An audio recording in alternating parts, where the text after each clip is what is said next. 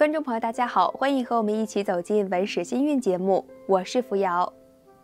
文景之治是中国历史上非常有名的一个治世，是指在中国汉朝时期，汉文帝和汉景帝所统治的时代。有这个阶段作为基础，雄才大略的汉武帝又将汉朝推上了顶峰，缔造了汉武盛世的辉煌时期。后来人们把汉武帝和秦始皇并称为秦皇汉武。汉唐盛世也是千百年来令人向往的文明巅峰时期。汉文帝、汉景帝和汉武帝三代明君相继将汉朝推向了极盛时期，而他们背后有一位皇后，历经了这前后三朝，所起的作用也是引人瞩目的。这位窦皇后的一生丰富多彩，我们来看一看。《汉书·孝文窦皇后》记载，孝文窦皇后，景帝母也。吕太后时，以良家子选入宫。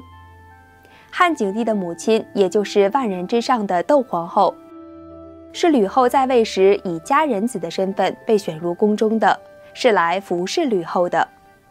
佳人子是指良家女子，是后世类似秀女一类的女子。当时吕后将一批皇帝没有宠幸过的宫女送出宫。赐予每一位诸侯王五位宫女，而那时窦姬就在其中。窦姬幼年贫苦，很早就离开了家，之后一直待在深宫。或许是因为太怀念故乡，他请求主持这件事情的宦官把他分配到离家里比较近的赵国。可是事情不如人意，这位宦官一时疏忽，还是把他分配到了代国。这让窦姬非常伤心，在临行之前还在哭泣着埋怨这位宦官呢，但是又不可以违背命令，所以只好去了。而到了代国之后，代王刘恒，也就是后来的汉文帝，唯独宠爱窦姬。窦姬为代王先后生了女儿、儿子。在吕后亡故之后，元老诛灭诸吕，迎立代王为汉文帝。而后，代王王后所生的四个儿子也相继逝世。于是，窦姬的大儿子刘启以庶长子的身份被册立为皇太子，也就是后来的汉景帝。窦姬因子而贵，被册封为汉文帝的皇后。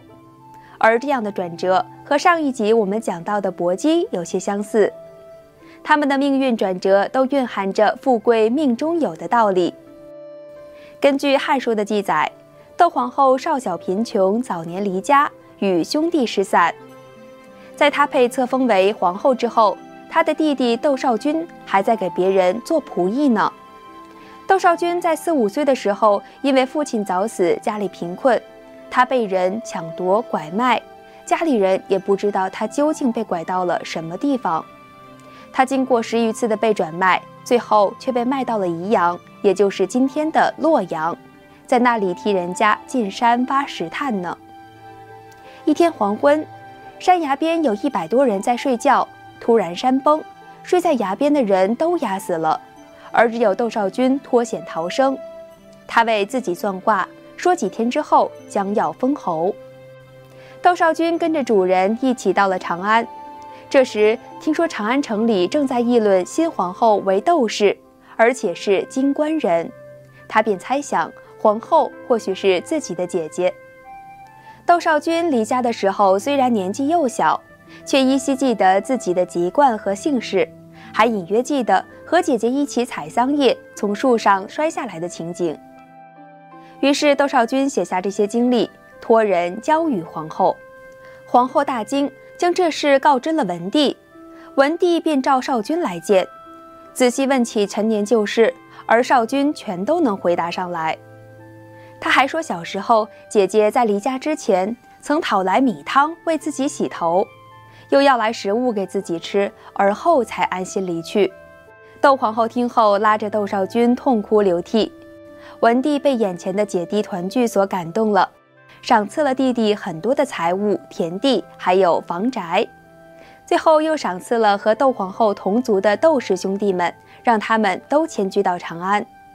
为了吸取吕后外戚干政的教训，在周勃、灌婴等大臣的建议之下，窦皇后挑选了一些品德高尚的长者，还有一些行为端正的士人，让他们和窦氏兄弟相处，这让他们在耳濡目染之下不会仗势而骄。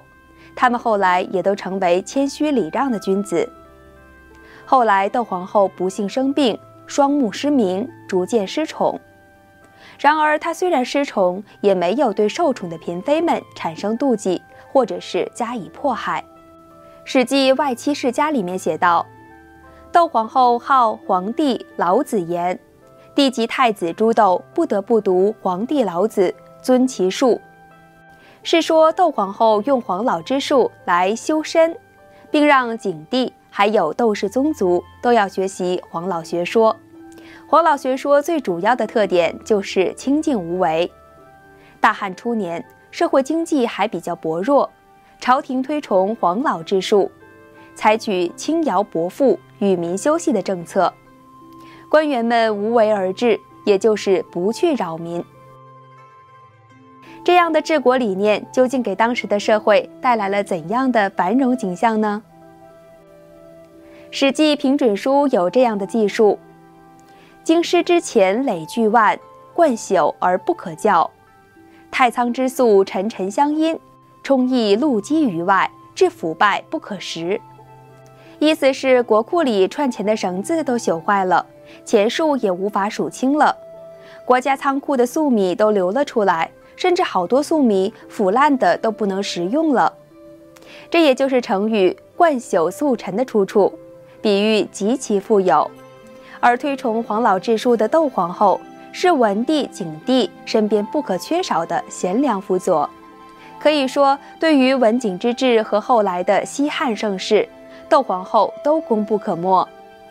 好了，今天的文史新韵到这里就要结束了，非常感谢您的收看，我们下次再见。